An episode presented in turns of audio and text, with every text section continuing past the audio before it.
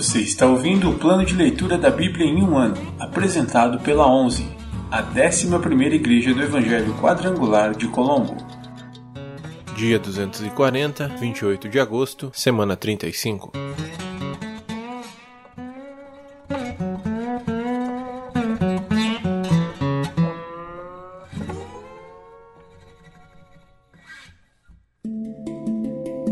Novo Testamento de João, capítulo 7, versículos do 25 ao 53. Jesus é o Messias?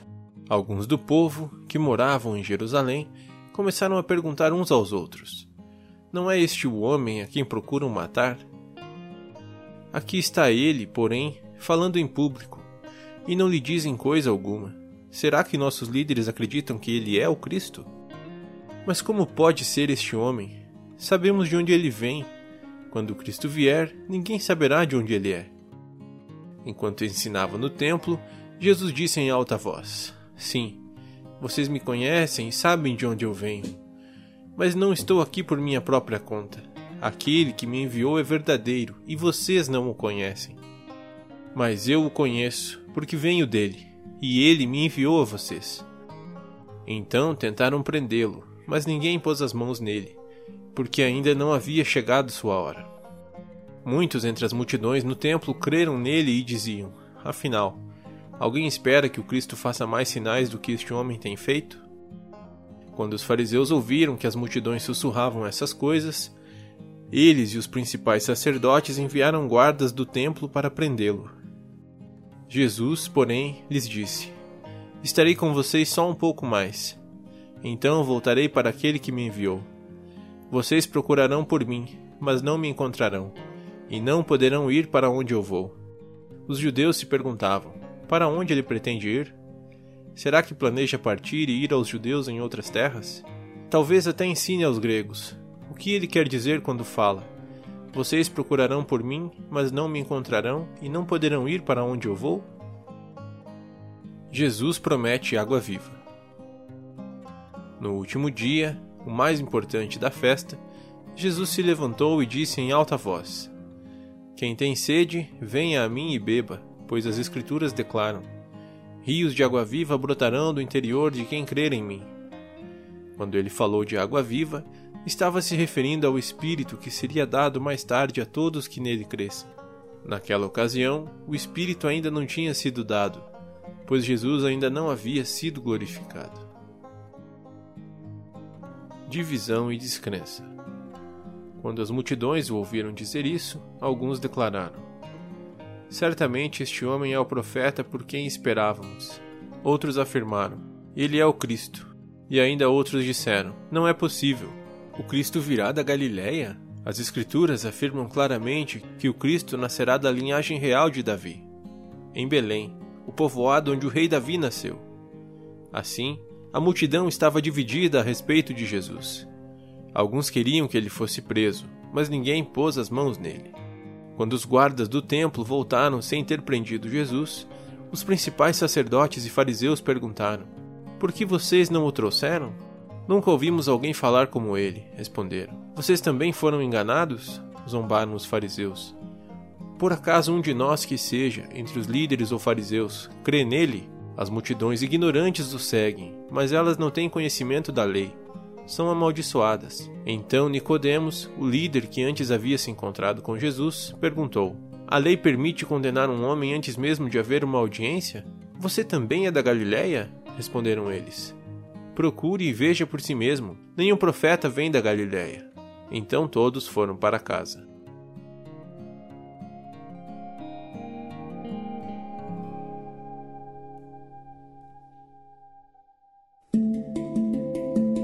Antigo Testamento Livros históricos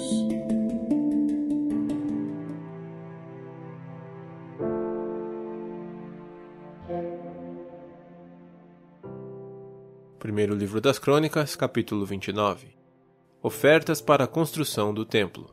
O rei Davi se voltou para toda a comunidade e disse: Meu filho Salomão, que Deus escolheu, ainda é jovem e inexperiente.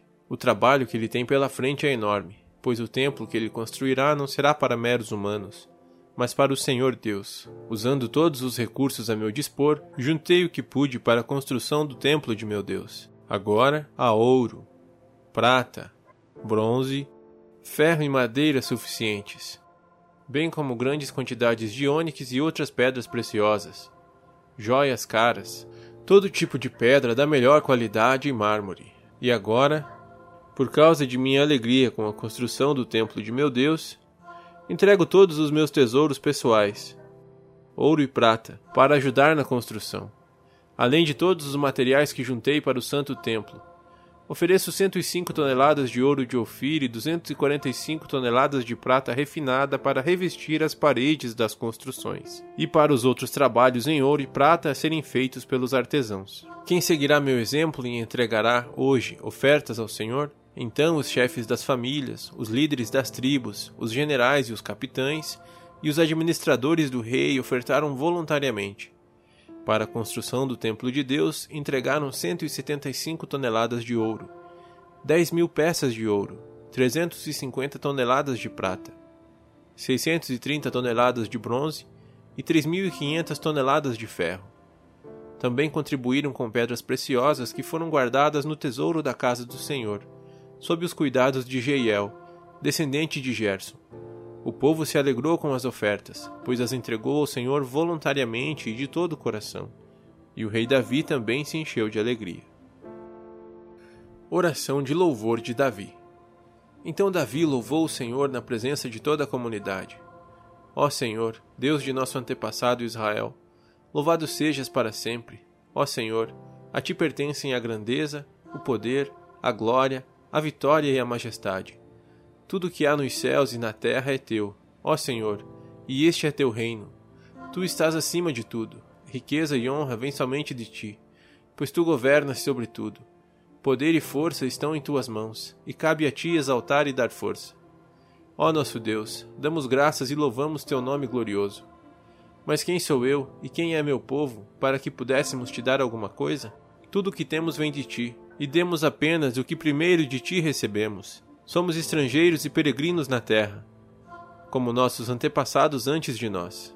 Nossos dias na terra são como uma sombra, passam rápido, sem deixar vestígio. Ó Senhor, nosso Deus, até mesmo estes materiais que juntamos para construir um templo em honra ao teu nome santo vêm de ti. Tudo pertence a ti, que examinas nosso coração e te regozijas quando nele encontras integridade. Tu sabes que fiz tudo isso com boas intenções e vi teu povo entregar ofertas voluntariamente e com alegria. Ó Senhor, o Deus de nossos antepassados Abraão, Isaque e Israel, leva teu povo a sempre desejar te obedecer.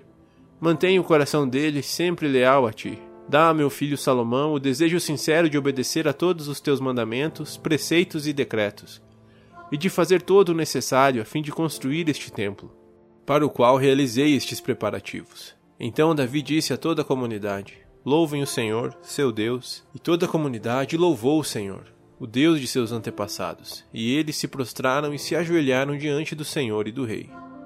Salomão é proclamado rei.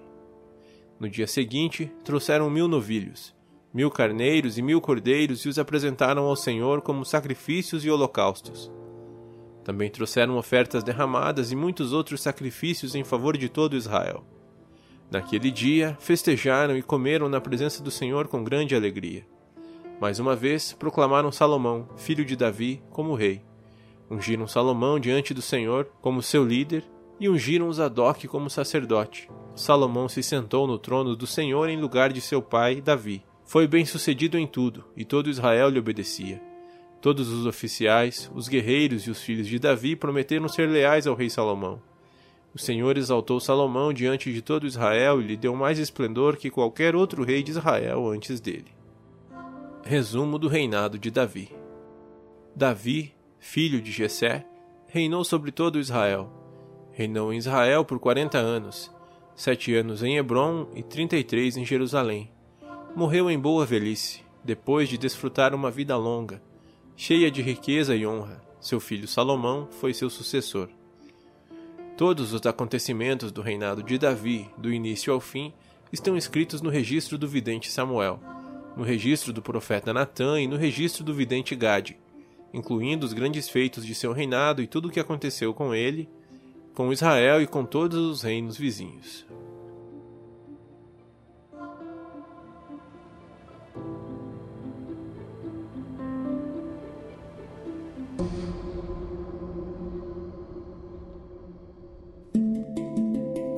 Profetas menores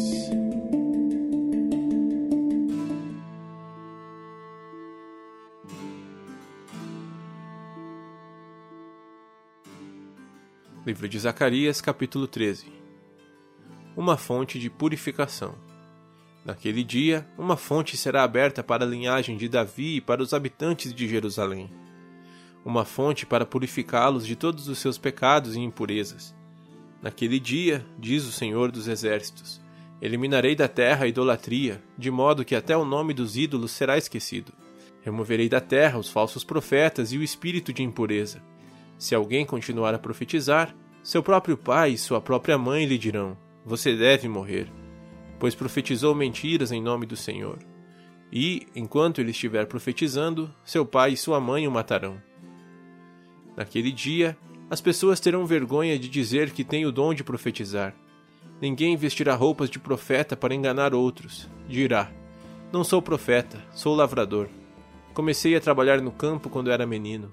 E se alguém perguntar: Que feridas são essas em seu peito? Ele responderá: Fui ferido na casa de meus amigos.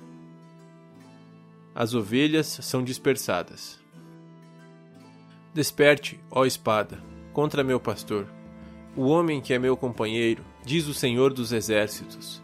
Fira o pastor, e as ovelhas serão dispersas, e eu me voltarei contra os cordeiros Dois terços dos habitantes da terra serão feridos e morrerão, diz o Senhor. Mas restará um terço na terra.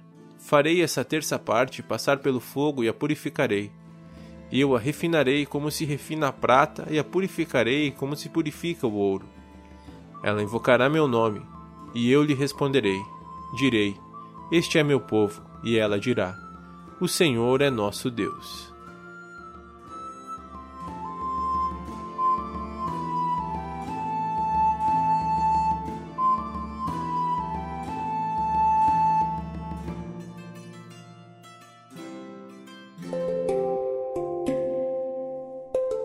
Versículo da semana.